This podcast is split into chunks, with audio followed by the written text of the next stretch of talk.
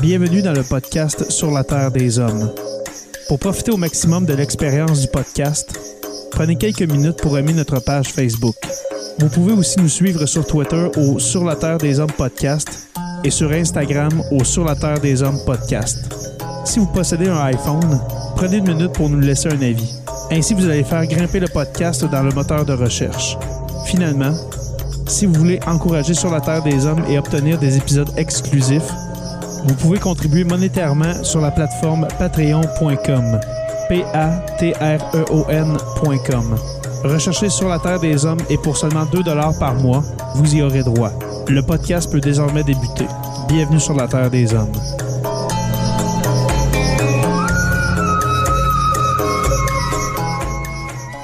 Cet épisode de Sur la Terre des Hommes est présenté par Construction Rivard.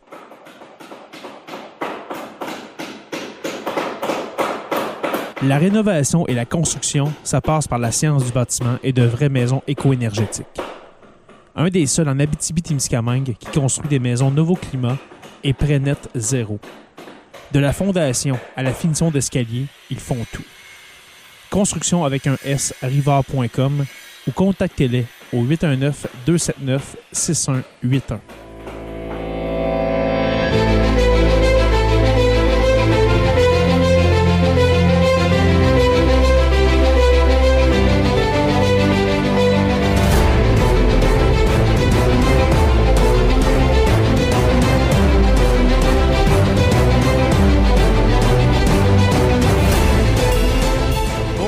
à tous et à toutes et bienvenue à cet épisode 255 de Sur la Terre des Hommes.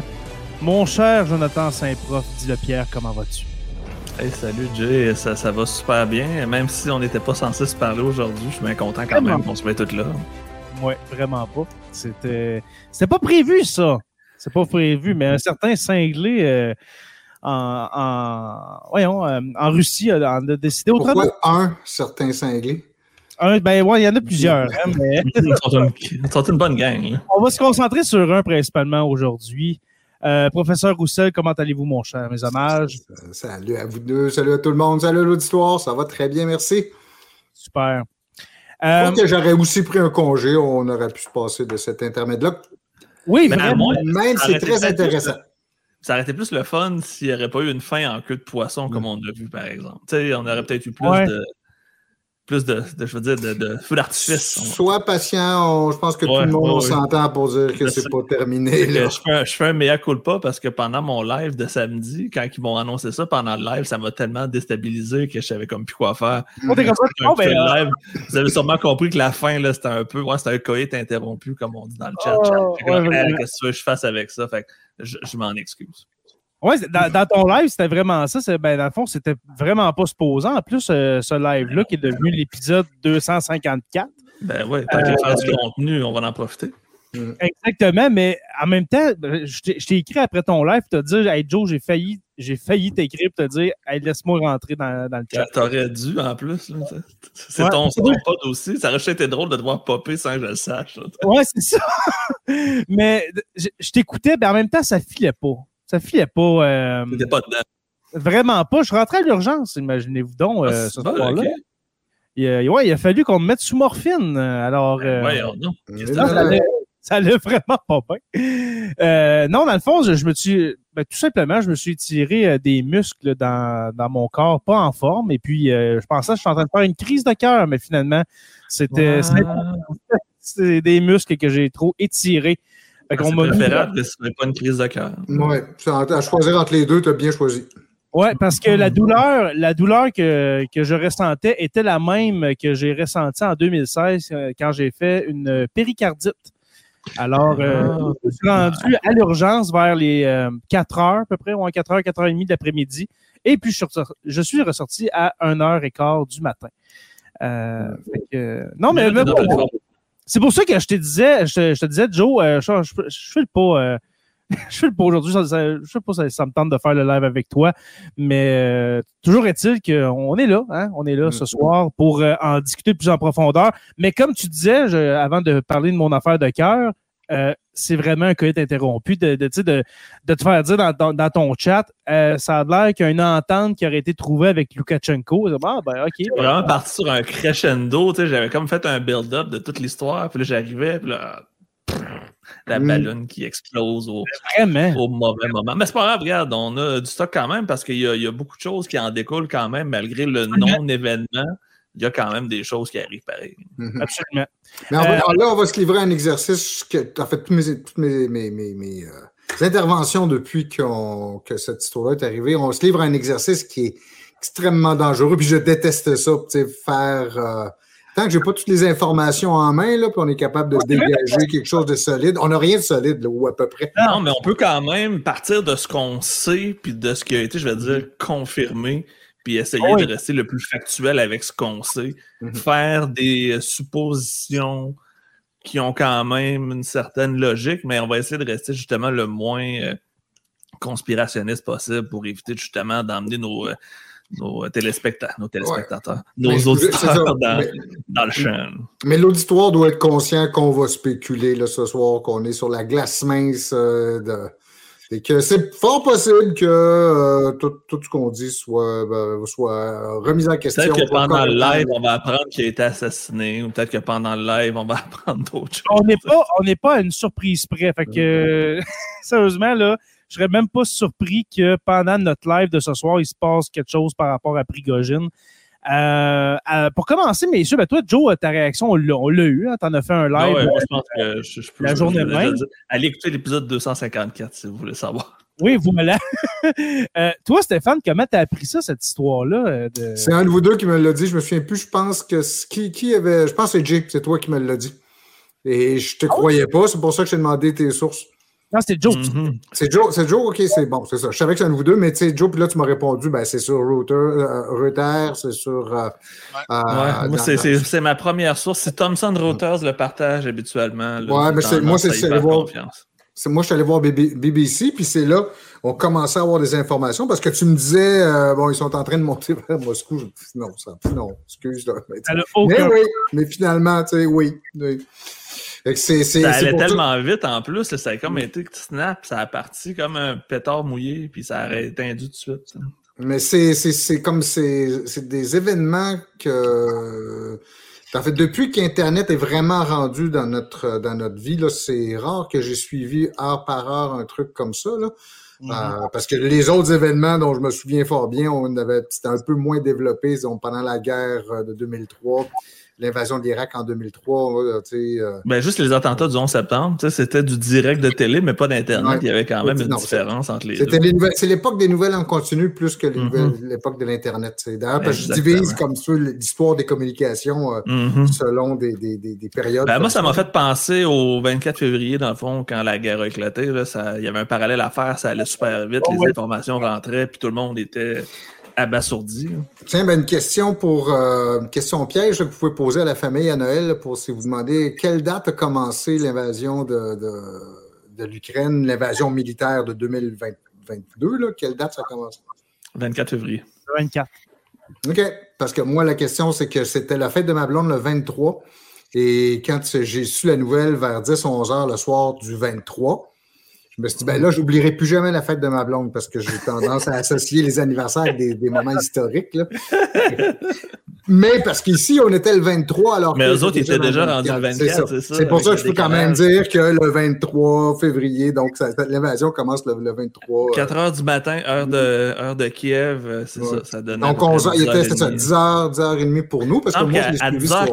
10h40, si je me trompe pas, il était genre 4h40, si je me trompe pas là-bas. Ouais. En pleine nuit. Je me rappelle ça, j'étais dans mon lit sur mon téléphone, j'ai fait Ah, c'est commencé. Puis je suis comme je peux pas aller me coucher, ça a commencé. Puis finalement, je pense que je me couchais à 3 h du matin cette nuit-là, j'enseignais le lendemain. Puis, Il y a eu de la misère à t'endormir, t'as pas dormi de la nuit. ben, ça ressemble pas mal à ça. Un peu comme euh, vendredi aussi, j'ai su ça quand même assez tard euh, ce c'est soir-là. Moi, j'avais peur de manquer, tu sais, la peur de manquer l'événement, tu sais, de Mhm. savoir que pendant que tu dors, il s'est passé l'affaire qu'il aurait fallu que tu sois là pour voir. On a une Ouais. question avant de commencer euh, plus en profondeur. Euh, Élise Fort qui dit Selon vous, il est rendu où, M. Prigogine? On spécule, on s'amuse, là.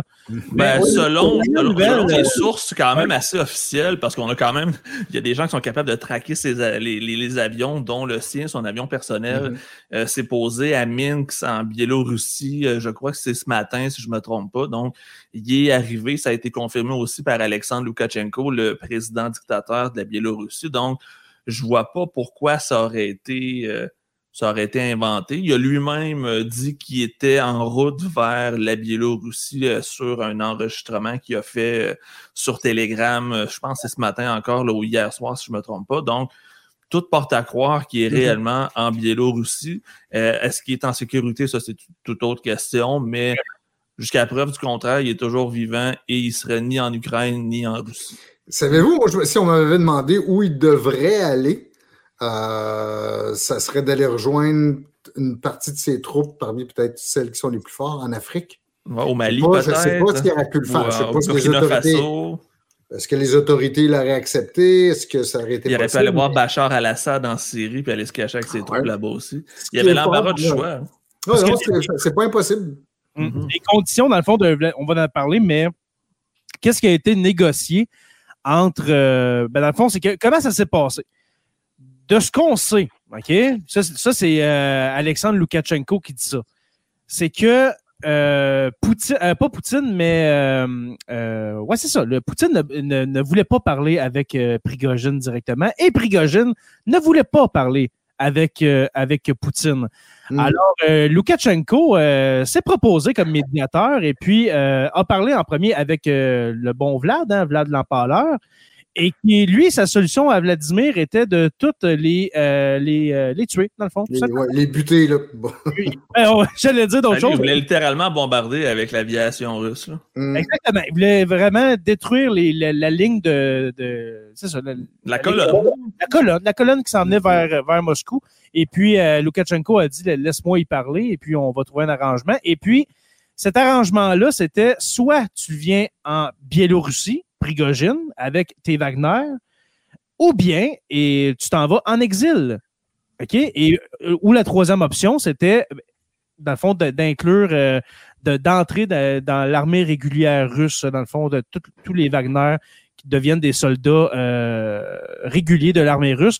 Mais on s'entend qu'un un, un- soldat de, Wagner gagne plus qu'un soldat de l'armée russe. Alors, où, où était l'avantage? Je ne sais pas, dites-le moi. Alors, ils ont préféré se rendre en Biélorussie, euh, qui, euh, selon moi, Joe, euh, tu pas d'accord avec moi avant qu'on commence le live, mais selon moi, c'est c'est leur tombe qui les attend en Biélorussie avec Loukachenko. On va en reparler tantôt, mais moi, je suis vraiment pas d'accord.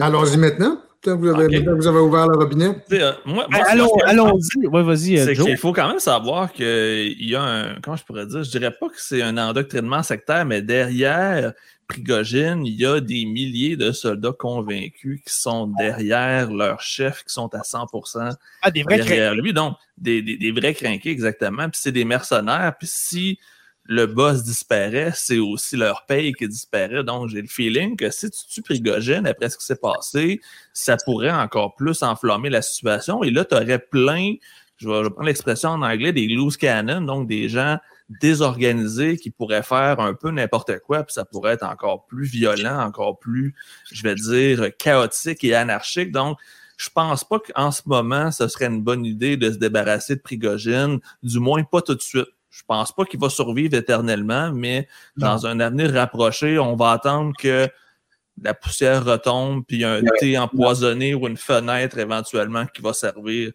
pour euh, accidentellement nous en débarrasser, ou, euh, ou peut-être qu'on va le réhabiliter parce que là, il va avoir euh, fait des excuses publiques à Poutine ou peu importe. Mais je m'attends pas à ce qu'on annonce sa mort avant quand même un bon petit bout. Parce que les gens à Rostov, moi, ça m'a complètement euh, flabbergasté, mais les gens à Rostov, là, ils, ils scandaient Wagner, Wagner, Wagner. Tu sais, tu- tu vois qu'il y a des gens qui sont vraiment du côté, qui étaient vraiment du côté de Wagner. Et puis ça, Vlad c'est sûr qu'il n'a pas aimé ça. OK, Vladimir a vraiment pas aimé ça. Euh, on Mais a- c'est lui le plus grand perdant dans tout ça. Ben, justement, il y a une question de Jean qui dit En quoi Poutine a-t-il a-t-il perdu sa crédibilité dans l'équation? Ça n'a pas duré longtemps. Ben, Jean, juste le fait que ça se Mhm. passe, que, que ça, ça s'est Juste déroulé. le fait qu'il soit rentré à Rostov-sur-le-Don, qui a été capable de tout faire ça en 24 heures, c'est assez pour dire à quel point encore- c'est n'importe quoi. Encore C'est pas plus, censé. Encore plus, ceux qui sont en live avec nous ou bien qui, qui regardent euh, l'épisode sur euh, YouTube, ben regardez la carte qui est là en ce moment. Vous avez Rostov en bas, qui est dans le, on va dire, le, le- le- le sud-ouest de, de la Russie. OK, Rostov, là, c'est à côté du Donbass. Là. OK, c'est vraiment. C'est à côté de Lugansk, là. C'est à côté de l'oblast de Lugansk, c'est ça. Il est traversé là, c'est vraiment pas loin, le Rostov. Mais là, c'est le chemin qui a été parcouru. Comme tu as dit, Joe, je- on croit que Prigogine n'a pas pris la route jusqu'à Voronezh, euh, qui est à 300. Il est resté à Rostov. Il a envoyé des. euh, il a envoyé son numéro 2, dont j'ai oublié le nom que je cherchais tantôt. Ouais, l'espèce de néo-nazi euh, pas Mhm, contrôlable. intense, ça. Exactement. Et puis qui est à peu près à 370-400 km de Moscou. C'est, pour reprendre la, la question de Jean, ben, c'est ça. La menace, la menace que Prigogine a faite d'amener euh, sa colonne de chars jusqu'à Moscou, là, ça n'a pas été vu de- depuis le début de, de l'ère Poutine. là. Depuis 24 ans, ça n'a jamais été vu. La dernière fois que ça a été vu, euh, Stéphane, tu corrige-moi si je me trompe, moi j'avais deux ans, c'est en 91 quand l'URSS a finalement tombé. La tenta- la tentative de coup d'État contre Yeltsin, oui. Oui, aussi, c'est vrai. Que- que Moi, dans le fond, juste, peut-être juste pour racheter qu'est-ce que tu dis, Jay, il faut savoir contre- que Prigogine et sa gang. Hmm. tu sais, Ouais, oui, t'as raison. Mais Prigogine et sa gang, ils ont pris l'autoroute M4. C'est comme si, euh, on va dire, 20 000 soldats euh, mercenaires de la ville de Québec prennent la 20 ou la 40, descendent à Montréal. C'est un peu ce qui a été fait parce que, dans le fond, Hmm. c'est la plus grosse autoroute entre Moscou puis le sud de la Russie, entre Moscou puis euh, l'est de l'Ukraine. Donc, c'est littéralement comme s'il avait descendu sur la Mhm. 20 puis qu'il avait arrêté à Drummondville au lieu de se rendre jusqu'au bout du chemin. Il est arrêté au Madrid. Il a parqué au Madrid. Il a fait OK, c'est bon, on vire de bord. Au Madrid. Je sais que tout le monde a compris la référence, à moins que vous soyez en Europe. là. Ah, j'ai François Robichaud qui m'a donné le fameux nom que je cherche, Dimitri Utkin, le néo-nazi qui est le numéro 2 de Wagner, qui aurait été celui qui était dans le wagon d'en avant pendant que Prigogine était resté à Rostov. Mais savez-vous, pour moi, au-delà des individus, ce qui, dans toute cette histoire-là, et ça, c'est une information qui nous manque encore, c'est à savoir comment, euh, jusqu'à quel point, par exemple, euh, ce que représente Wagner et, sa- le discours de Prigogine sur la mauvaise conduite de la guerre s'est répandu dans les forces armées, puis je parle au bas échelon des forces armées, tu sais, chez les soldats, chez euh, les, sous-officiers ou les officiers de niveau intermédiaire, jusqu'à quel point ils achètent ce discours-là, parce qu'eux l'ont vu, qu'eux ont payé très cher aussi dans la conduite de la guerre. Et là, pour Poutine, le danger véritable, il est là, je pense, ou pour le pouvoir russe, puis pour, puis j'entends Poutine son, entourage, là, c'est que ce sentiment que la guerre est mal, mal gérée, c'est pas tellement le fait qu'ils soient en guerre qui va les, déranger que le fait qu'ils ont- l'impression que cette guerre-là est mal gérée et c'est eux, les militaires russes, qui en font euh, les frais. Donc, pour Poutine, actuellement, c'est effectivement de jouer, je pense, très, faire très attention pour pas, si tu veux, provoquer un mouvement qui irait au-delà de Wagner.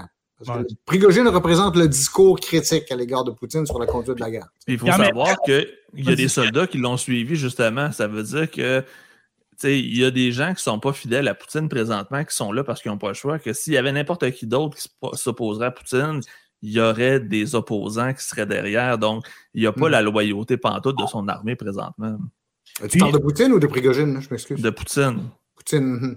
mhm. Un autre commentaire de gens qui, euh, qui euh, demande pourquoi l'armée russe se serait-elle méfiée de Prigogine à Rostov? Euh, c'est un allié dans l'armée. Euh, pour l'armée, ça, je suis pas vraiment d'accord parce que l'armée régulière Il, est en déteste. ouais, il était pas mal en tension entre les deux. Ouais, En tout cas, euh, les, ils se détestent. les commandants de, de, de l'armée Ouais. régulière. C'est-à-dire les hauts gradés de l'armée régulière. Mais il y a aussi de la jalousie parce que les soldats de Wagner sont mieux équipés vu que c'est une armée privée. Il y avait des meilleures armes, du meilleur équipement, de la meilleure protection, des meilleures bottes, ça a l'air niaiseux, mais dans la boîte, des bonnes bottes, ça fait Mais- toute une différence. Mais l'armée de Wagner, on ne peut pas la mettre comme un bloc mo- monolithique non plus. Ouais, vous avez vrai, plusieurs gens. Vous avez beaucoup des, des anciens de l'Afrique ou de la Syrie qui, eux, ont une grande expérience puis qui ont effectivement une valeur militaire probablement assez élevée parce qu'ils qu'ils- ils ont, de l'expérience et euh, ils, ont- ils sont habitués au combat. Vous avez une autre partie de cette armée-là qui est composée de ce qui ont pu racler dans les fonds de prison pour des gens qui ont préféré aller euh, euh, chez Wagner plutôt que de rester croupir en prison. J'ai l'impression que c'est assez hétéroclite. C'est pas, je pense pas que Wagner non plus, ce soit toutes des Russes.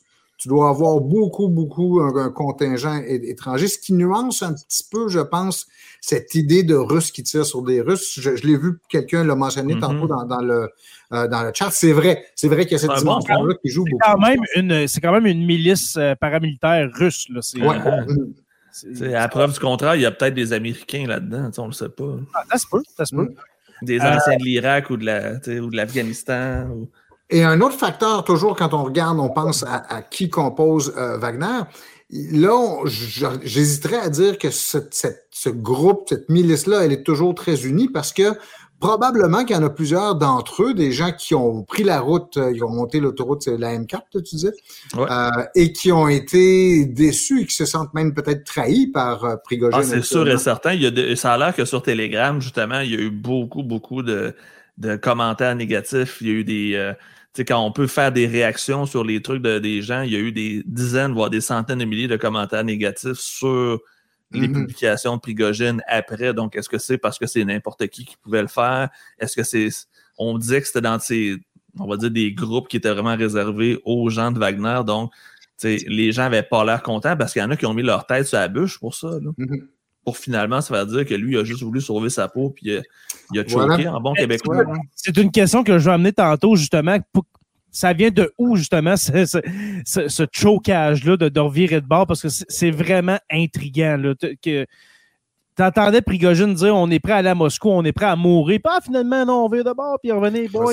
euh, c'est- vraiment bizarre. Là. On C'est- la question de, de Benoît dans le chat, effectivement, qui, qui Ah ouais? mal. En fait, Benoît, on, on- je pense que personne comprend. Que- non, C'est quoi les motivations, effectivement, de partir comme ça? Euh, à la limite, tu restes à Rostov-sur-le-Don. revirer de euh, bord. mais de, tu dire, fais, tu un siège sur la ville au pire. tu sais. Mais il- non, mais il, il- il la tenait, la ville. Il la, il la- il la tenait très bien. Là, tu sais, euh. Euh, Ça, c'est le bout qui nous manque. Ça, c'est le chaînon manquant de l'histoire parce qu'il y a eu un déclencheur qui a fait que tout s'est arrêté. Il y a- C'est pas par hasard. Il s'est vraiment Ah, passé quelque chose qui nous manque. Est-ce qu'il y a quelque chose. Moi, ce que j'ai lu, puis là, ça, je tombe vraiment dans la grosse supposition ici. Là, Ouais, c'est- j'en- sourcé. Il serait peut-être juste allé se chercher. tu sais, Il a peut-être juste été ramassé du matériel en chemin pour se rééquiper par lui-même. Il y a même des Ah. gens qui disent qu'il aurait peut-être tombé sur des, des, des sites, euh, on va dire, protégés de l'armée russe, peut-être des sites de missiles ou des trucs comme ça. Mhm. Donc, il a peut-être allé, peut allé se faire une épicerie en même temps, tout simplement. C'est quoi ton, ton hypothèse, Jay? Ben, là, là, on tombe vraiment dans la conspiration. Mais euh, ça a l'air. OK? Euh, pourquoi Prigogine, euh, ben, dans le fond, pourquoi les Wagner auraient justement viré de bord puis en même temps qui seraient partis euh, en Biélorussie?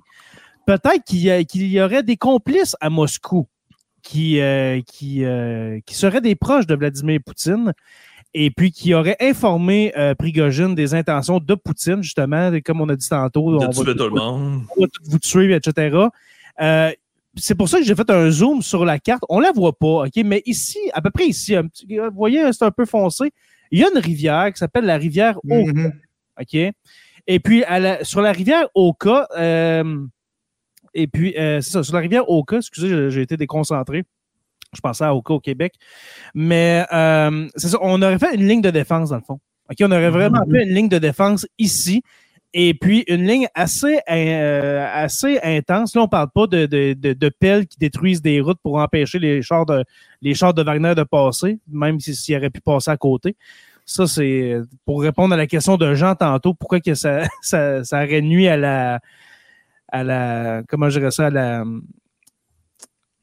comment ça aurait nu à Poutine? Ben, justement, d'avoir des pelles creusées comme ça dans, la terre, ça a l'air assez euh, sans dessin, on s'entend.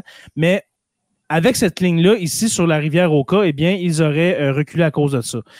Ou bien, comme, euh, comme je disais tantôt, il y aurait des proches qui des proches de Poutine qui auraient dit Pré- prépare-toi parce que tu vas en manger une salle si tu arrives jusqu'ici. Fait que tu serais mieux finalement de revirer de bord.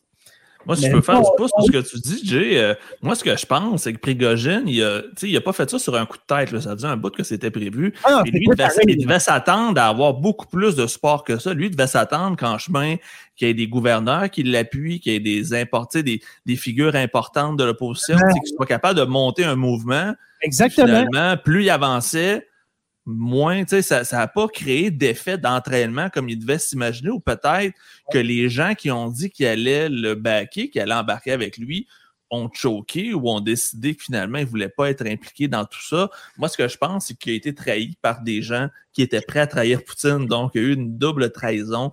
Puis finalement, il s'est ramassé qu'il n'a pas eu les appuis qu'il pensait avoir. Ouais, mais, mais par contre, je dirais, euh, Joe exclut pas, parce que d'entrée de jeu, tu exclus l'hypothèse en disant qu'il n'a pas fait ça sur un coup de tête. Pourquoi pas? En fait, Ben, je- moi, je- prends les mots, je prends les mots de le- des services secrets américains qui ont dit que ça aurait été prévu depuis huit mois, selon la CIA, selon les médias américains rapportés par CNN. Ça, c'est Si, on, mais parce que, je- que les espions américains, ça, ça ferait longtemps que sur justement différentes chaînes Telegram et compagnie et d'autres places comme ça, qu'il y avait des signes comme de quoi qui se préparait quelque chose. Parce que ça aurait pu être un coup de tête au sens où il y a de plus en plus de volonté de l'armée russe euh, de, museler ou en tout cas d'arnacher euh, euh, Wagner, que ce soit par exemple en obligeant les membres de la milice à signer un engagement euh, dans l'armée ou une forme en tout cas de, lien contractuel avec l'armée, euh, que ce soit cette histoire du missile, parce que ce qui aurait fait péter les plombs de, de Prigogine, ce serait un missile qui serait tombé sur euh, Sur la colonne, ouais. sur- ouais, ou un, en tout cas, un, un de ses camps. Et c'est Ouais. ça, tu sais. Et peut-être Ah oui, peut-être que ça a été un coup de tête, parce que le coup- la- l'avantage de l'hypothèse du coup de tête, là, même si tu pourrais dire, peut-être que ça se préparait depuis un bout de temps, mais que Prigogine a, a comme Ça, décidé de ça passer se passait peut-être pas là, ouais, c'est ça. Et c'est c'est, euh, peut-être quelque chose comme ça. mais Au moins, cette hypothèse-là aurait l'avantage de répondre à une des questions, c'est-à-dire pourquoi il s'est arrêté à 200 000, de- à 200 km de Moscou. Ben, c'est peut-être qu'à un moment donné, après avoir euh, sauté une fuse, ben, tu te dis, ah, ouais, peut-être finalement que j'ai fait une Après bêtise, avoir dégrisé, peut-être. Ouais, c'est ça, c'est ça. Ce serait une hypothèse quand même qui tiendrait, là, tu sais. Mais là, tu n'as plus de rationalité, puis tu n'as plus de, de complot, là, si c'est ça, là, sais. Et je suis pas sûr non plus que ce soit 20 000 soldats qui soient montés. Ça, c'est 20 000, ça, c'est Ah, non, non, ça, y il y avait un commentaire justement qui disait 25 000 soldats, puis en même temps, euh, à, à Moscou, il n'y a, pas euh, 100 000 soldats là, qui sont prêts à défendre la ville. là. Je m'excuse, mais depuis le début de la guerre en Ukraine, en, en 15-16 mois, ben, c'est quasiment ça qui est soit mort ou blessé. Mhm. Les soldats là, russes, là, il n'en reste, euh, reste pas 500 000, là, on s'entend. Mhm. Euh, il y avait juste un commentaire, c'est pas une question, juste un, un commentaire d'Isabelle de Montréal qui a dit ça me fait penser un peu à l'opération Valkyrie. Ça ressemble à ça, sérieux, hein? Le coup d'État, la, la- la- la- la tentative d'assassinat d'Hitler, là, on parle de Ah, ouais. là, en juillet 1944. Exact, de, de faire un coup Mhm. d'État. C'est vrai, ça ressemble à ça. Ben, ouais, oui, puis non, c'est parce que Valkyrie était très, très organisée aussi. euh, Tu sais, avais des complicités partout et qui devait, par exemple, mobiliser l'armée de réserve, justement, qui était. Ouais, mais côté, mettons, tu sais, côté, euh, pas, pas euh, armée de réserve, mais euh, d'avoir des complices, là, justement. D'avoir Ouais. essayé. Mais si c'est vrai que. Fait, que vous avez- puis ça, on- encore là, on spécule, là. Mais si c'est vrai qu'il y a des complices, puis qu'il y a beaucoup de gens qui, qui, qui, qui appuieraient Prigogine et qui ont, qui ont d'une manière ou d'une autre manifesté leur appui à Prigogine, ben là, ce, ce qu'on peut attendre, c'est. euh, Une chasse aux sorcières. Ben, ça va être effectivement euh, plus que ça. Ça va être, ça va être une. tu sais, un- un- Il y a une purge, il y a une purge qui s'en vient, ça, c'est ça. C'est ça, ça va être une purge qui, Ah Oui, c'est sûr, c'est sûr qu'il y a bien des gens haut placés en Russie. Moi, je pense à des, des oligarches présentement qui ont dû, euh, tu sais, qui sont peut-être tannés, eux autres, de perdre de l'argent à cause des sanctions économiques. Ils ont peut-être voulu gager que Prigogine allait être capable de tasser Poutine, puis finalement, ils se sont fait pogner la main dans le sac. Fait que ça se pourrait qu'on ait des Russes qui tombent en bas de leur yacht encore, Mhm. leur arrive des accidents. c'est une autre théorie que, que Poutine, dans le fond, n'aurait pas réagi sur le moment. N'aurait pas réagi sur le, sur le coup juste pour voir qui qui allait suivre Prigogine. Ça, c'est une autre, une autre théorie. Ça fait très QAnon comme théorie, ça. Trump ne reprend pas le pouvoir maintenant Ah, ben, parce qu'il veut voir qui s'enfonce pour l'État profond. comme ça, moi, comme théorie. Fait que dans le fond, Prigogine s'était privé avec Poutine. Il a fait semblant de l'attaquer pour voir qui allait suivre Prigogine. C'était un Mm. gros coup monté. Non, là, Mais là, le pire, le c'est pire, ça, c'est qu'il y a des gens qui tiennent. Il y a des gens Oh, qui oui. tiennent ce discours-là. là, tu sais. Exactement, que c'est tout stagé, mais j'ai bien de la misère à croire que c'est stagé. Mhm. Ah, c'est sûr. Euh, Il y avait un point, les gars, parce que là, je vois le temps, Philippe, on s'était dit vraiment pas une heure et demie à soir. Ben, là. regarde, on va Euh, faire le temps qu'on fait, Jay. là. Ouais. Ben, ben, c'est- pas ça. En plus, qu'on est, qu'on est 150 en plus en direct. Là. Ça fait Ah. longtemps Ouais. qu'on avait pas eu du monde de même. là. Ouais, exact.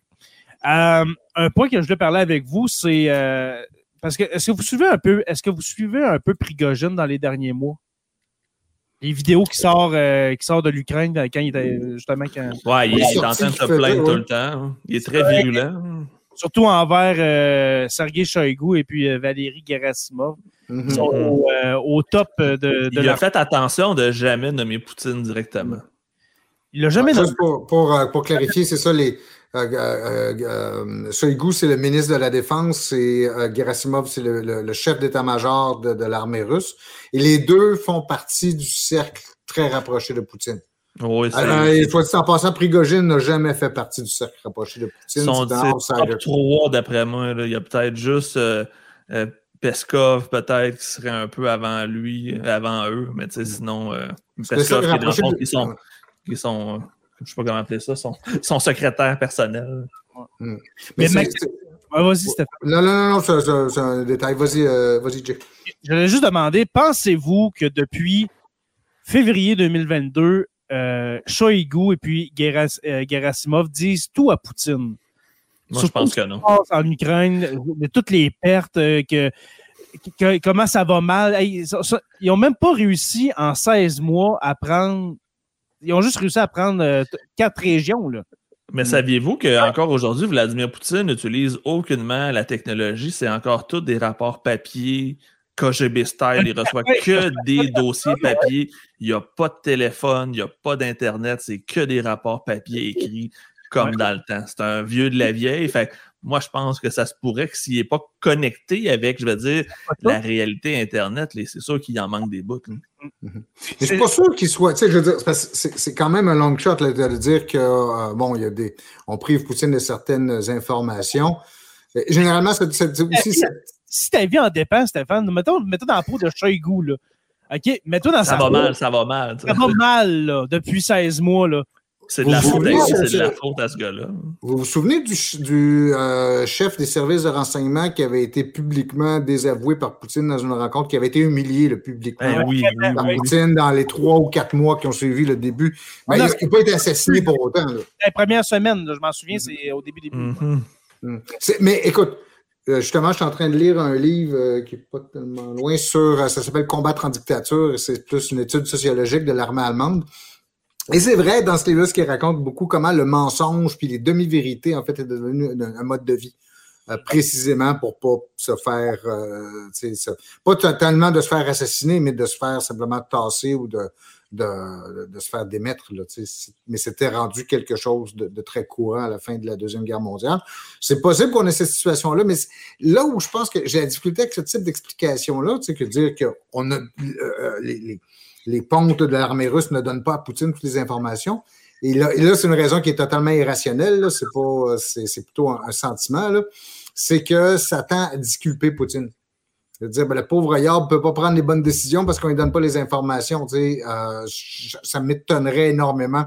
Et surtout, il faut vraiment être bête là, pour voir que ça ne marche absolument pas depuis un an et quelques. là, Ah, je pense pas qu'il est stupide à ce point-là. Et Non, comme non, Joe a dit, si tu es, encore informé à la miette et puis avec juste des petits rapports papier si tu es là, Ah, je pense que les rapports sont complets, par exemple. mais dans le sens que lui, il n'a pas accès à, à TikTok. C'est sûr Mm. qu'il y avait la pas sur TikTok. là. Ouais, mais probablement qu'il y a quelqu'un qui écrit des bouts de papier sur ce qui se dit sur TikTok. Ah oui, exactement, c'est ça que je veux dire. Il est informé pareil, puis il joue la game de celui qui pense que tout va bien, mais là, tu sais, c'est comme. Je pense pas qu'il claire dans son bunker en pensant encore gagner. tu sais. Il y a un moment donné où tu dois être lucide dans tout ça, puis Mm. comprendre que. Mais tu peux pas le montrer parce que si tu le montres, c'est le premier pas vers la chute. Donald Trump, trois ans, je pense qu'il a encore gagné l'élection euh, présidentielle. Ouais, ça, c'est un autre dossier. C'est ça. Tu sais, à un moment donné, on peut. Euh, Il y a un commentaire que j'ai adoré là, de Sylvain Filion. Ressemblance avec Opération Valkyrie. Richard Wagner a composé l'opération, euh, l'opéra Valkyrie. Et Prigogine est le chef du groupe Wagner. Tout est dans tout.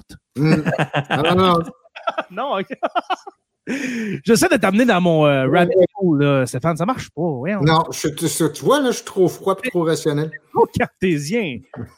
Mais une autre chose qui va m'intéresser de suivre par, par rapport à ça, c'est quel est l'avenir du groupe Wagner? Tu sais, par exemple, Poutine leur laisse la- la- avec magnitude le, le- le fait qu'ils puissent euh, rejoindre l'armée russe s'ils le veulent. Loukachenko aussi en a, leur a dit ben, si vous voulez rentrer dans l'armée biélorusse, vous, vous aurez beau. Là.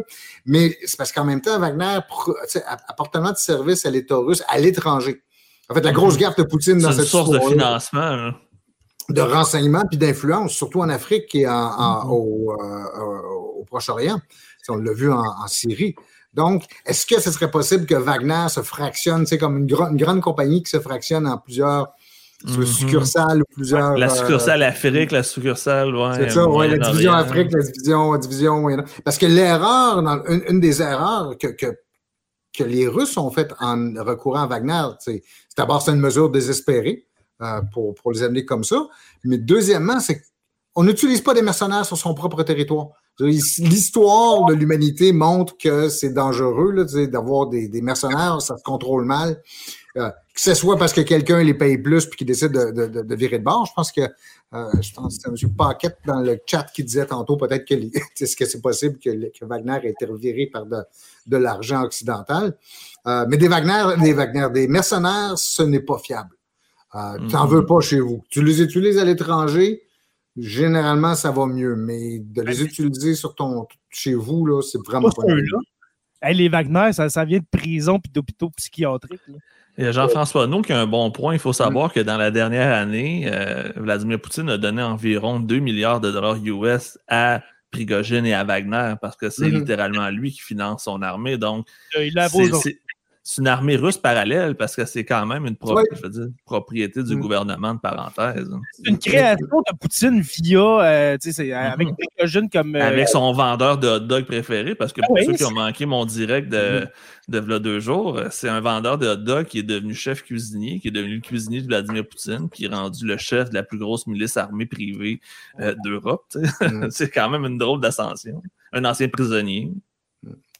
Vous savez, quant à l'avenir du groupe Wagner, il est possible simplement qu'il se désagrège. là. Mhm. C'est c'est ce qui va arriver parce que ça m'étonnerait beaucoup qu'il continue à recevoir le 2 milliards comme ça de, de Poutine. Là, que il va falloir qu'il se trouve d'autres sources de financement. En tout cas, pour les opérations euh, en Russie puis en Ukraine, qu'est-ce qui va arriver dans, dans les autres opérations de Wagner dans- dans- en Afrique? Euh, ça, ça ne m'étonnerait pas que ça soit. C'est Mais encore à part- pour des missions en Afrique puis ailleurs dans le monde, mais sinon, là, euh, Vladimir Poutine l'a dit, les Wagner vont intégrer l'armée russe, sinon c'est l'exil. Hmm. C'est sûr que ça va se, dés- se- ça va se, se- se désagréger là, pour, euh, pour ce qui est de la, la- pour la, la guerre. Et peut-être renaître sous une autre forme. Parce que là, c'est vrai que pour Poutine, c'est un peu fatigant d'avoir ce nom-là sous les yeux puis d'avoir, de faire affaire avec un, un- un- un groupe comme ça. là. Est-ce que c'est vrai un commentaire de Al Mitch qui dit il y a à peine deux ans, Poutine niait l'existence même de Wagner. Il était- était illégal en Russie, c'est vrai ça? Tout à fait. Là, il, vient de dire, il vient de dire que ça. Il l'a accepté à 100%. là, vont juste encore me moucher, les gars, aujourd'hui. Il y a, Ah, c'est pour ça qu'il disparaît. Il y a rien de tel que d'avoir une menace directe comme ça pour euh, reconnaître. euh, mais, mais bon, remarquez, euh, faire en parallèle, si on, on revient, si on voulait parler de la question des feux ce soir, la- les, les- les feux ne convainquent visiblement pas plus un grand nombre de personnes qu'il y a des changements climatiques. Mais est-ce que Mhm. la tentative de coup d'État a pu convaincre Poutine ou les, les Russes que Wagner existe bel et bien et qu'il pose un problème? Là, on est vraiment, il y a plusieurs, plusieurs dossiers. Puis euh, on n'en a pas parlé encore, je ne sais pas si c'est dans les plans à J, mais il y, a un, il y, a un, personnage, je veux dire, euh, boîte à surprise qui est sorti, qui est Alexandre Loukachenko, que personne attendait mm. en tant que sauveur de la situation. Puis c'en est tout un personnage qui est qui est méconnu quand même en Amérique, mais en Europe, qui est quand même le dernier dictateur d'Europe, si on considère que Poutine est élu démocratiquement. Donc, c'est aussi un, personnage qui est à ne pas négliger parce que depuis le début, on dit que c'est le pantin de Poutine. C'est quand même lui qui est là depuis la chute de l'URSS en 91 en Biélorussie. Donc, pourquoi tout d'un coup, Loukachenko, qui est un, je veux dire, un valet de Poutine, devient, je vais dire, le médiateur de tout ça? Ça aussi, je trouve que c'est intriguant. Ben écoute, pour ce que j'en sache d'abord, Lukashenko, je pense que vous l'avez dit, vous deux euh, tantôt, ça fait 20 ans qu'il connaît euh, euh, Prigogine. Donc, ça ouvre quand même un peu, ça facilite un peu les choses pour discuter. Mais Lukashenko, j'ai l'impression, ce magazine des problèmes parce que d'avoir si effectivement Wagner se redéployait vraiment et de manière substantielle, pas juste de manière désorganisée, tout ça, mais de manière substantielle en Biélorussie, ça serait un problème. Moi, je, peux euh, déjà te répondre, Stéphane, si tu veux. il y a déjà une, grosse contestation. En Biélorussie, lui vient de s'assurer, dans le fond, de mater sa rébellion, si rébellion il y a, parce qu'il y a des gens en Biélorussie qui attendaient juste que ça se déstabilise en Russie pour essayer de faire un coup d'État là-bas aussi. Fait que lui, c'est il s'est acheté une police d'assurance, je crois, pour son propre régime. Oui, mais comme je te disais tantôt, c'est pas, d'après moi, c'est tu peux avoir un peu plus sûr, mettons, comme police d'assurance, parce que je, je suis même pas certain que qui peut se fier sur, un, appareil comme, comme celui-là. Mais l'autre truc aussi, c'est que euh, il avait cette réputation, il a toujours cette réputation d'être le pantin de Poutine. Mm-hmm. C'est toujours un peu humiliant pour quelqu'un comme Poutine d'avoir l'impression d'avoir été sauvé par son pantin. Ben, justement, tantôt, le commentaire de Jean, comment ça se fait que, que pourquoi que Poutine aurait perdu sa légitimité ou sa crédibilité? Ben, imaginez, c'est le c'est le président du, du Bélarus qui, va, qui règle ça. Là. C'est hmm. quelque chose, là. La Biélorussie, sérieusement, là. Il est même pas. Poutine n'a même pas été capable de régler ça par lui-même. C'est, c'est Loukachenko qui le fait pour lui.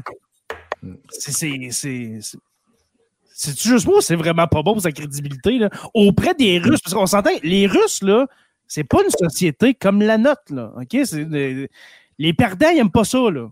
Ça prend quelqu'un de fort, un.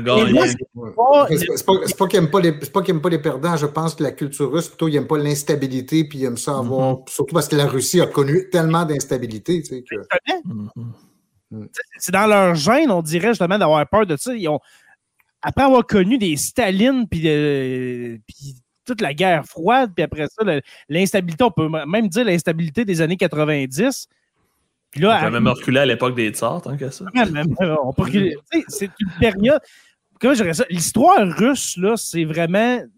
Tu, peux, tu peux en parler, Stéphane, mais c'est ponctué de guerre, de, de, de, de révolution, de, de, de, de coups d'État, etc. Ouais, d'assassinat. Ouais. D'assassinat, euh, euh, exactement. Fait que, tu sais, c'est. Fait qu'eux autres, ils veulent la stabilité. Même si c'est, même si c'est un Poutine à, à la tête du pays, si on est stable, on est heureux. Hmm.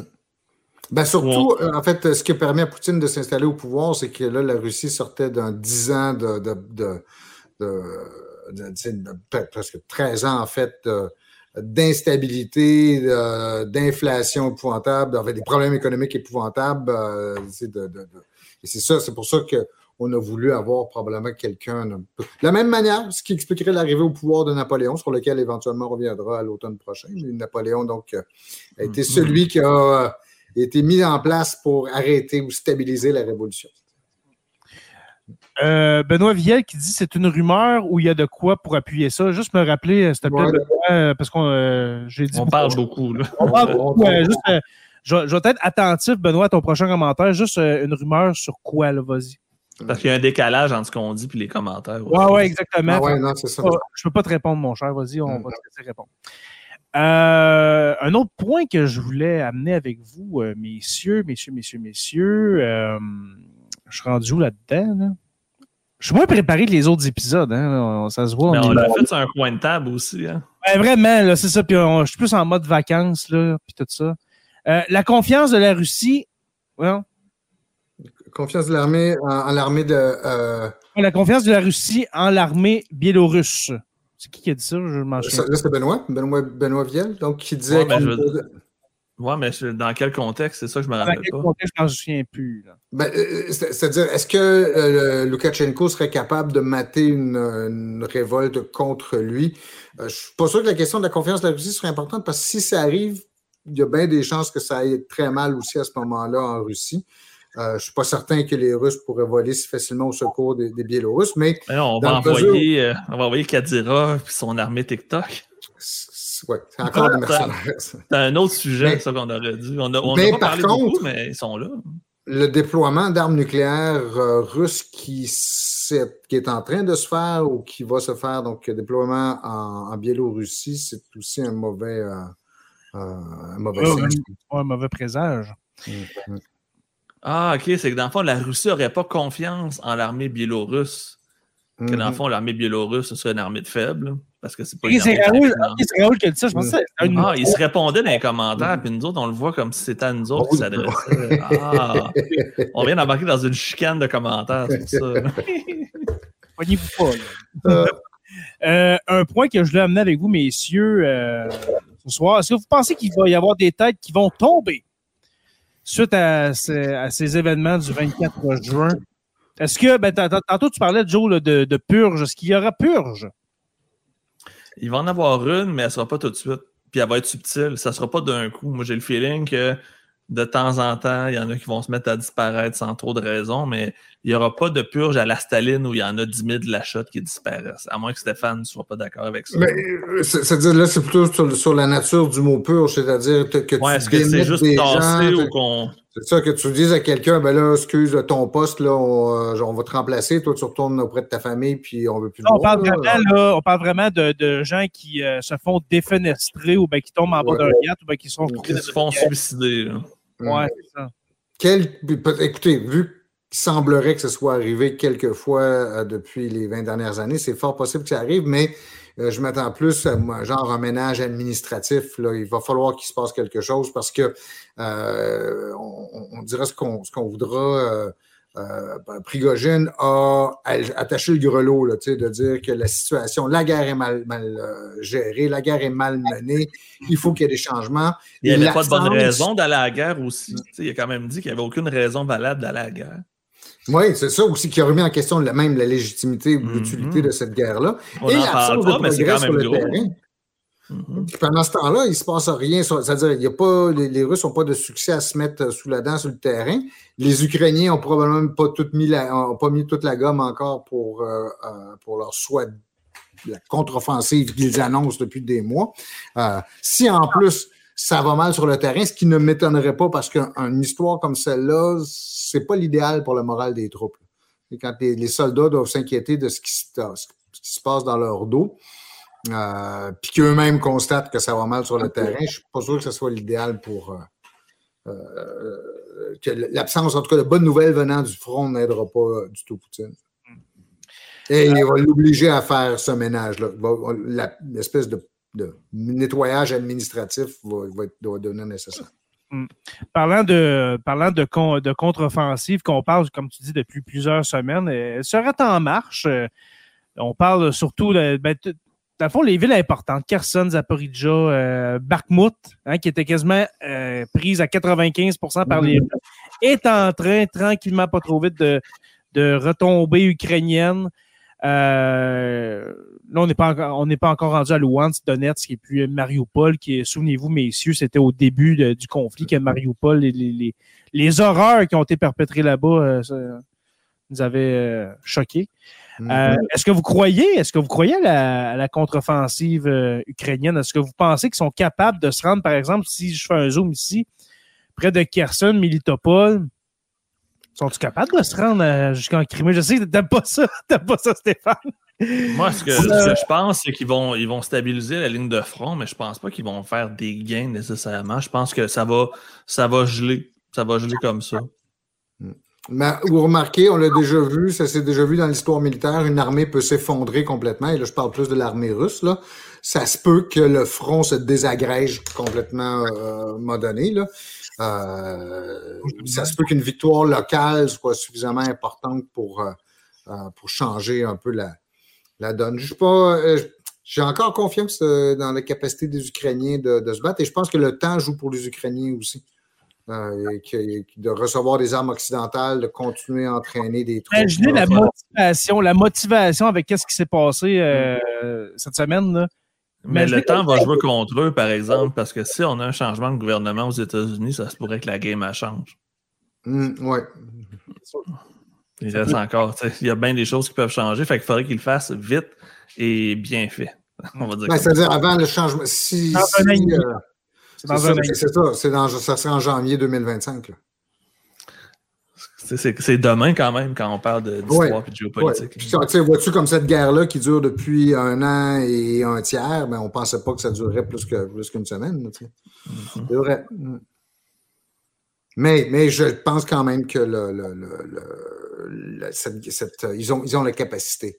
Euh, Peut-être pas de tout libérer, probablement pas, mais en tout cas d'infliger encore de sérieux revers aux Russes, puis peut-être de négocier en meilleure position.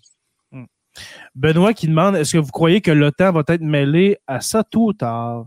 Ben, Ils sont déjà mêlés, mais est-ce que tu. euh, je ne sais pas si Benoît veut euh, dire euh, vraiment avec des soldats. là, Avec ça, Wagner. hein. Avec Va- ah, ok, avec Wagner, ouais, peut-être. Je sais pas, que mais espérons que non. On l'avait déjà dit dans un, dans un de nos lives, un de nos épisodes sur la guerre en Ukraine. Mm. T'envoies des soldats de l'OTAN, c'est la Troisième Guerre mondiale. Mm. Fait que espérons que non. Dominique, dans le chat, fait un bon parallèle aussi avec 1917. Euh, Même d'ailleurs, même Poutine lui-même a cité ça, a cité le, le- le- la révolte de 1917 comme, euh, comme quelque chose qui ne devait pas arriver à nouveau. Mais c'est ça, ça, 1917, c'est un bel exemple où l'armée russe s'est liquéfiée. euh, les soldats ont un mort, puis euh, ils ont déserté, puis il y a eu des, des révoltes, des mutineries dans la marine, des choses comme ça qui ont, qui ont achevé euh, le, le pouvoir tsariste. Exact. On est peut-être pas, on n'est pas près de ça, mais disons que c'est pas une hypothèse que j'exclurais. T'as une mauvaise journée que ça arrive. Hmm. Hmm, Ouais. Euh, les gars, pour terminer l'épisode, voulez-vous qu'on on change de sujet? Euh, je pense qu'on avait euh, quand même euh, parlé pas mal de ce qu'on voulait parler.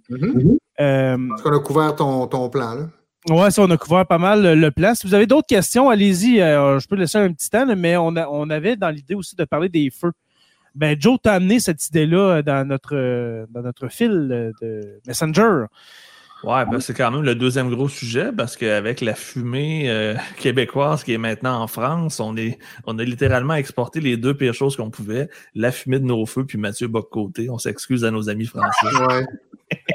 Ah, j'aime ça. J'adore ça. Mais euh, oui, les feux, euh, ben, écoutez, cette semaine, euh, Il pleut. je dirais. Oui, là, il pleut. Est-ce qu'il y a plu à Lebel sur le Quévillon? Il y a pas de il y a pluie, il y a, il y a plu, il y a plu, mais pas, pas assez pour que ça fasse vraiment une si grosse différence, mais ça, ça l'a aidé. Les gens sont toujours évacués, mais il pleut encore, tandis qu'ici à Rouen, il pleut pas présentement. Donc, peut-être que d'ici demain, d'ici euh, jeudi, ça pourrait, ça pourrait aider pour le bel sur Quévillon, mais il en reste encore beaucoup. Le feu de Misticini, euh, Misticini, qui est encore gigantesque, eux ont eu pre- presque pas de pluie, donc c'est des victoires un peu partout, mais il y a aussi des morceaux où ça va vraiment très très mal, malheureusement. Ouais, Raoul Boboul dans le chat qui dit, bon, tu sais, Amalega, François Amalega, là, le, le, Mhm. Lui. complotistes qui dit que les feux, ça n'existe pas, puis que euh, lui-même, d'ailleurs, que c'est encore une manière de nous contrôler, puis de nous, euh, nous, forcer à faire quelque chose qu'on ne veut pas faire. Donc, je ne sais pas si finalement il a mis son plan à exécution de. De faire des feux Euh, d'artifice. Ouais. Ben, vous savez que ça s'est ramassé jusque dans le Journal de Montréal, c'est dans ma patrouille quotidienne des, des- des- des journaux. Là. Il y avait un, un petit article, un petit texte, mais c'est ça. Le complotiste François Maléga veut euh, euh, faire des feux d'artifice euh, le, le- le- le 24, le, soir du 24. là. Ben, c'est un cas perdu. Euh, Désolé pour euh, ceux qui. Mais, mais au- au-delà du cas Maléga, c'est ce que je disais tantôt, c'est que c'est, c'est malgré des épisodes extrêmes comme ceux-là, comme on a vu en Alberta il y a, il y a trois ans, je pense, euh, puis il y avait aussi en 2018. Oui, à l'État. Ce n'est pas suffisant pour convaincre les sceptiques ou les climato-sceptiques. En fait, même le climato-scepticisme continue à progresser. tu sais. Euh, il y avait un, un bon article il y a quelques semaines, justement, qui essayait, de- je me souviens plus sur Radio Radio-Canada ou dans quel autre média, mais où on disait, ben, c'est quelque part, c'est pas anormal que malgré les, les conséquences qu'on voit des changements climatiques qui se déroulent sous nos yeux et dont on, voit concrètement les effets, c'est que les gens sont quand même découragés par l'ampleur de la tâche, puis le fait surtout que les gouvernements continuent à se traîner les pieds. Puis que tu as aussi les, principaux responsables euh, des, émissions de gaz à effet de serre, euh, beaucoup l'industrie, les grandes industries, soit pas mise au pas, que l'industrie pétrolière soit pas mise au pas. Ça sert à quoi de commencer à, à, vouloir réclamer, en tout cas, à vouloir euh, euh, s'en faire pour ça, alors que tu vois que le gouvernement est dans, dans l'inertie, qu'il y a des forces qui s'opposent, des forces économiques qui s'opposent très lourdement à, mhm, Le lobby est très, très, très puissant. C'est ce qui est triste. C'est très triste de voir ça, mais ce n'est pas anormal que le, malgré ce qu'on a sous les yeux, le climato-scepticisme progresse au Québec. Parce que là, on parle de combien d'hectares? On parle de quasiment 1,6, 1,7 euh, millions d'hectares qui sont affectés, pas brûlés, mais affectés par les forêts. À, peu près ça. C'est assez énorme. On, a un commentaire de François Robichaud mm. euh, qui, vit à Barcelone, qu'on salue. Eh ben, bonne nuit, premièrement. J'espère que tu dors bien. Merci. mais c'est le matin. Ça doit être le matin. Non, c'est Non, il, y a 6 heures à peu près, probablement. Il doit être 3 heures de la, nuit. J'espère qu'on. C'est agréable de nous regarder en, faisant ton petit pépi de la nuit. Mm. Mais qui dit que euh, euh, je viens à Barcelone, puis la, roue, euh, la lune est orange depuis hier. Je ne sais pas si c'est une partie de la fumée qui est jusqu'à la Méditerranée, parce que je sais que c'est. Voyons, je. parce que je sais que ça s'est rendu jusqu'à Galicia, nord-ouest de l'Espagne. Ben, c'est probablement ça, parce que le nuage est gigantesque en haut de l'Europe présentement, selon la NASA. Hmm. selon la carte, c'est ça, ça, ça, va genre euh, un peu, euh, comment je dirais ça? Euh, la péninsule ibérique, puis la France, puis ouais, ouais, exactement. Fait que ça pourrait que ça soit ça. Ça se pourrait que ça soit ça. Fait que sinon, c'est pas mal ça, messieurs. Ouais, ça fait pas mal le tour. On a fait un heure finalement. Ouais, une heure et demie. Ouais, c'est ça. la Lune, c'est un hologramme. Bon. Ouais, je pense que ça, c'est, il est signe qu'on fasse d'autres choses. ouais. Oui, c'est un épisode plus. Euh, ben, de mon côté, je le prends plus relax, celui-là. Euh, c'est pas un épisode d'été. Un épisode d'été. Euh, on ne sait pas si on va revenir dans une semaine ou. c'est, c'est pas supposé. C'est pas supposé. Mm-hmm. S'il le faut, il le faut. S'il le faut, on le fera. On fera. Sinon, on, on, commentera par des posts, des posts Facebook et puis des tweets. On a Pépé Aveline qui nous dit que c'est son premier live et qui a adoré. Ben, merci ah d'être là et euh, bienvenue. Ben, bienvenue, mon cher Pépé. Et puis, euh, je t'invite à aller, euh, dans le fond, t'abonner au podcast ou bien à la chaîne YouTube de Sur la Terre des Hommes. Tu as, 254, 254 autres épisodes à reprendre, mon cher. Fait que si t'aimes ça, t'en as pour l'été et encore plus. Euh, bonnes vacances sans Troisième Guerre mondiale. Merci, Élise. Je nous souhaite. On se le souhaite. Hmm. Raoul Boboul. Raoul Boboul, qui est souvent là pendant nos lives, bien apprécié, vous retrouver, très pertinent. Bonne nuit. Vous allez nous manquer, Christelle. Oh, c'est donc gentil, ça. C'est gentil. Euh, Élise qui dit c'était on était son premier, euh, le premier live à Élise. Alors, reprenez du service rapidement, Benoît. On te salue. Merci, Benoît, pour ta, ben, pour ta participation dans ce live-là. Et puis, notre François Brassard national. Bonne, euh, bonne fin de soirée, messieurs. Merci. Merci à tous et à toutes. Oui, merci beaucoup. Euh, avant de partir, d'un coup qu'on se reparle juste au mois d'août, eh bien, euh, bonnes vacances à tous et à toutes. Euh, on pense revenir fin août. Normalement, c'est ça, messieurs, hein, fin août qu'on. Oui, à peu près, là, avec la rentrée. Là. Avec la rentrée. Euh, sinon. À moins, à moins qu'il y ait un événement exceptionnel cet été. Hein. C'est ça. Peut-être qu'on va popper pendant l'été, c'est ça. On ne sait jamais. Sinon, je me répète, je l'ai dit dans l'épisode 253, mais il va y avoir des épisodes, des épisodes, oui, exclusifs euh, qui étaient exclusifs aux patrons, mais qui vont, euh, qui vont être déposés pour tous et toutes. Alors, des épisodes narratifs, c'est ce que je voulais dire. dans le fond, il y a des choses qui vont rattraper le temps. Hmm. Exactement. Fait que euh, soyez certains, certaines qu'il va y avoir quand même du Sur la Terre des Hommes pendant l'été, mais peut-être pas des lives comme on fait ce soir. Alors, c'est ça, je vous invite à, aller allez euh, vous abonner pour ceux qui ne sont pas abonnés et puis qui euh, connaissent, euh, qui, euh, ouais, je départ la soirée. Ça, ça, ça paraît qu'on, qu'on on va être en vacances demain, n'est-ce pas? Mais pour ceux qui, euh, que c'est leur premier live, je vous invite à aller vous abonner au podcast sur la Terre des Hommes podcast ou bien euh, sur notre chaîne YouTube ou sur la, ben, le fond, c'est sur la Terre des Hommes podcast. Voilà. Merci à nos patrons et patronnes, les curieux stagiaires, historiens, euh, ensuite, oui, les érudits, nos deux orateurs, Construction avec un S, Rivard de Rwanda et Miel Habitémis. Pour les rejoindre, c'est bien simple, patreon.com barre oblique SLTDH. Ça coûte pas 25 pièces par mois comme Netflix, sans annonce, OK? C'est c'est 2 dollars par mois. 2 dollars par mois et puis vous avez tous les épisodes avant tout le monde. C'est pas merveilleux ça? Ben, je pense que oui. Euh, je vous invite à rejoindre la page Facebook sur la Terre des Hommes podcast et sur la Terre des Hommes la communauté pour venir discuter avec nous.